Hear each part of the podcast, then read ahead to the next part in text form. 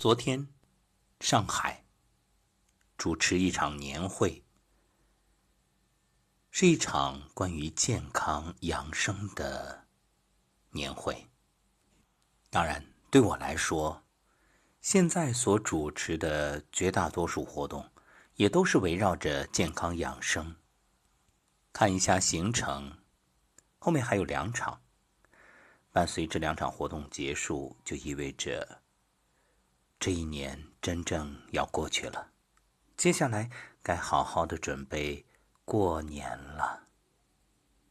眼瞅着今天已经十六了，日子真的太快了，还有半个月，春节就将来到。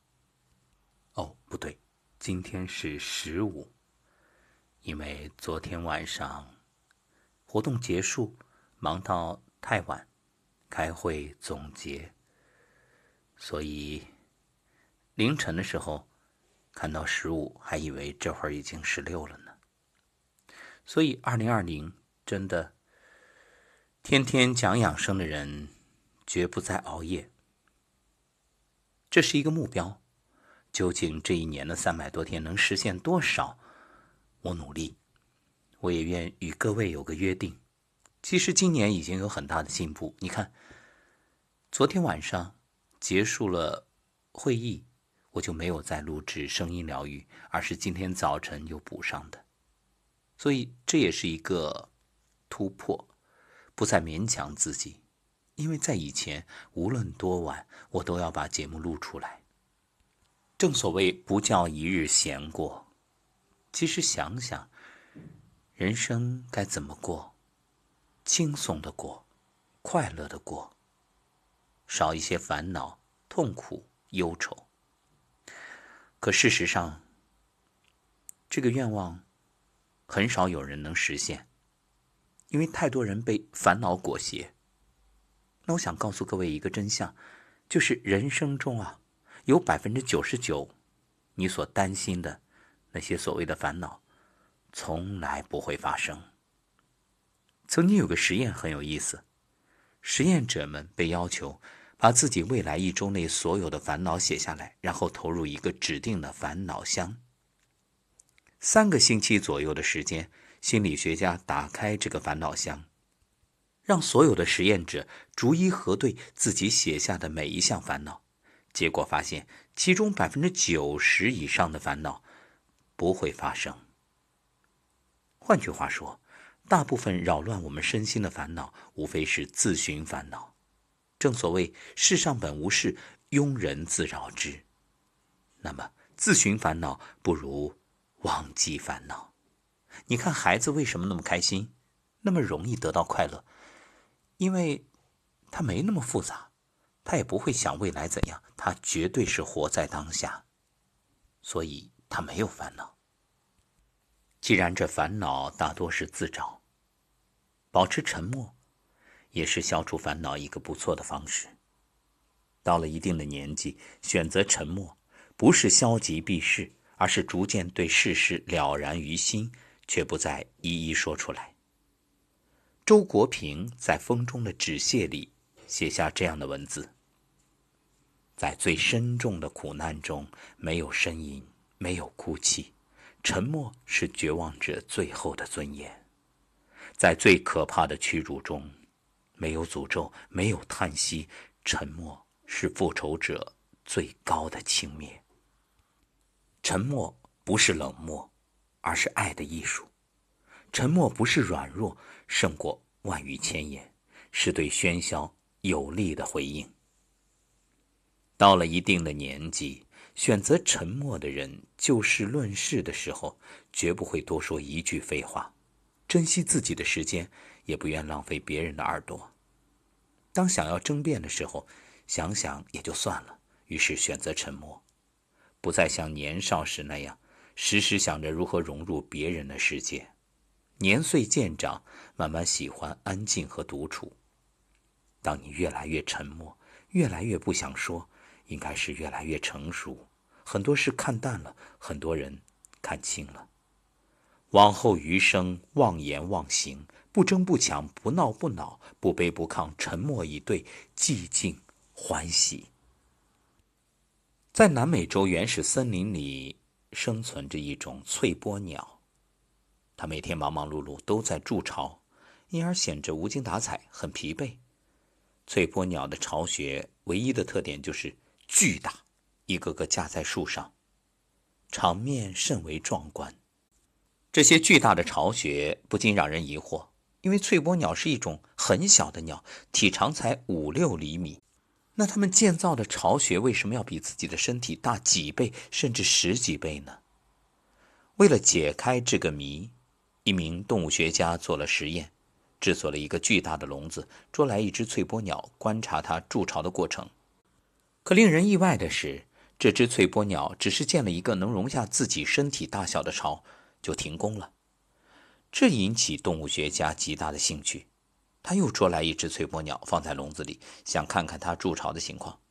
而这一次的情况却发生突变：这只鸟被投进笼子里之后，没过多久就开始大力建巢，而原本停止建造的那一只也开始疯狂地扩建巢穴。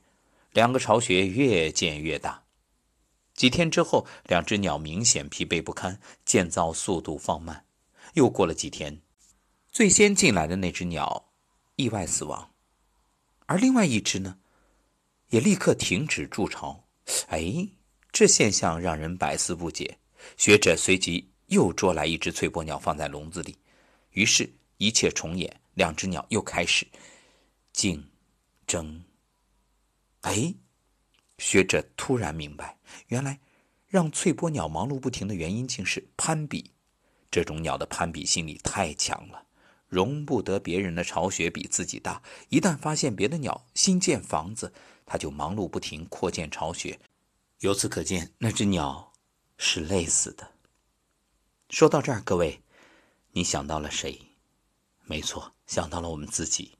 是的，你看，许多人，可能也包括你我，不正像翠波鸟一样吗？在筑巢。在拼命的和别人比，我们有了房还想要更大的，有了车还想要更好的。可问题在于，你真的快乐吗？其实要想获得真正的快乐、轻松自在，不能以别人为参照，自己满意、自己开心就好。任何人、任何事儿，尽力就好，努力就够了，不必让自己太辛苦。更不必让心灵装满了烦恼与痛苦，总是盯着别人的生活，你就看不到自己的幸福。心若计较，处处都有怨言；心若放宽，时时都是春天。世间不如意十之八九，能对你百依百顺的人，能让你如愿以偿的事，都很少。若非要计较，那没有一个人、一件事能让你满意。人活一世，其实不过是求个心的安稳，何必和自己过不去呢？心宽一寸，路宽一丈。若非心宽似海，哪有人生的风平浪静？也许你会说，我也不想跟别人比，我也不想活在别人的眼光里。可总有人跟我过不去，总是在毁我、谤我。木秀于林，风必摧之。别人诽谤你，因为你比他优秀；别人嫉妒你，说明你走在他前面；别人用言语打击你、恶意诋毁你，说明你有影响力。所以，新的一年，不要生气，而是争气；要开心，不要伤心。生活像镜子，你笑，他也笑；你哭，他也哭。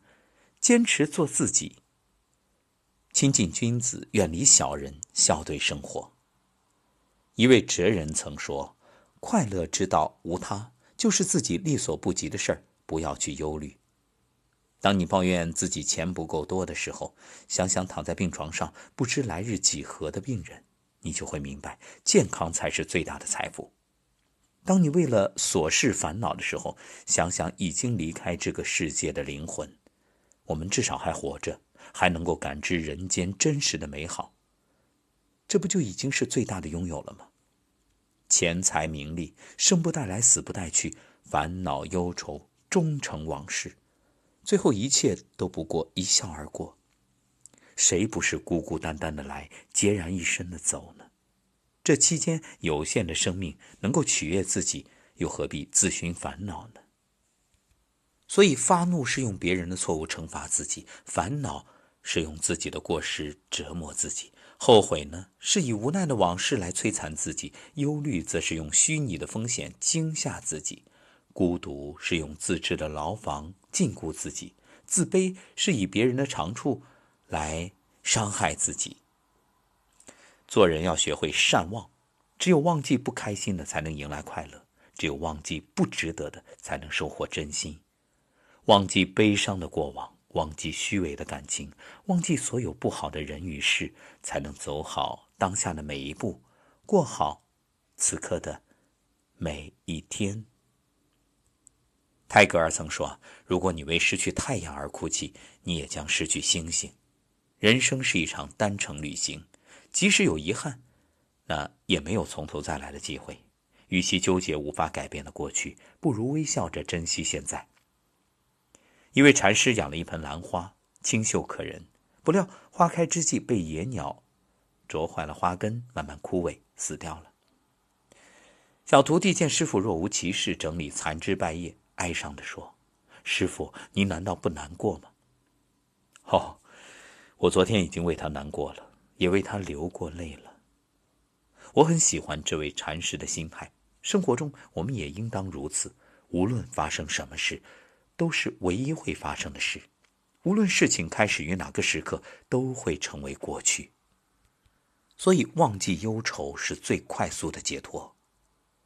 不要总在过去的忧愁里缠绵，也不要总想让昨天的阴雨淋湿今天的行装，因为。昨天的太阳也晒不干今天的衣裳。人生不过十二个字：放不下、想不开、看不透、忘不了。那我们该怎么做呢？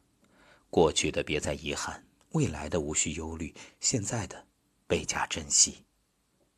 正所谓，健忘是一种病态，而善忘则是一种境界。所以，你忘了吗？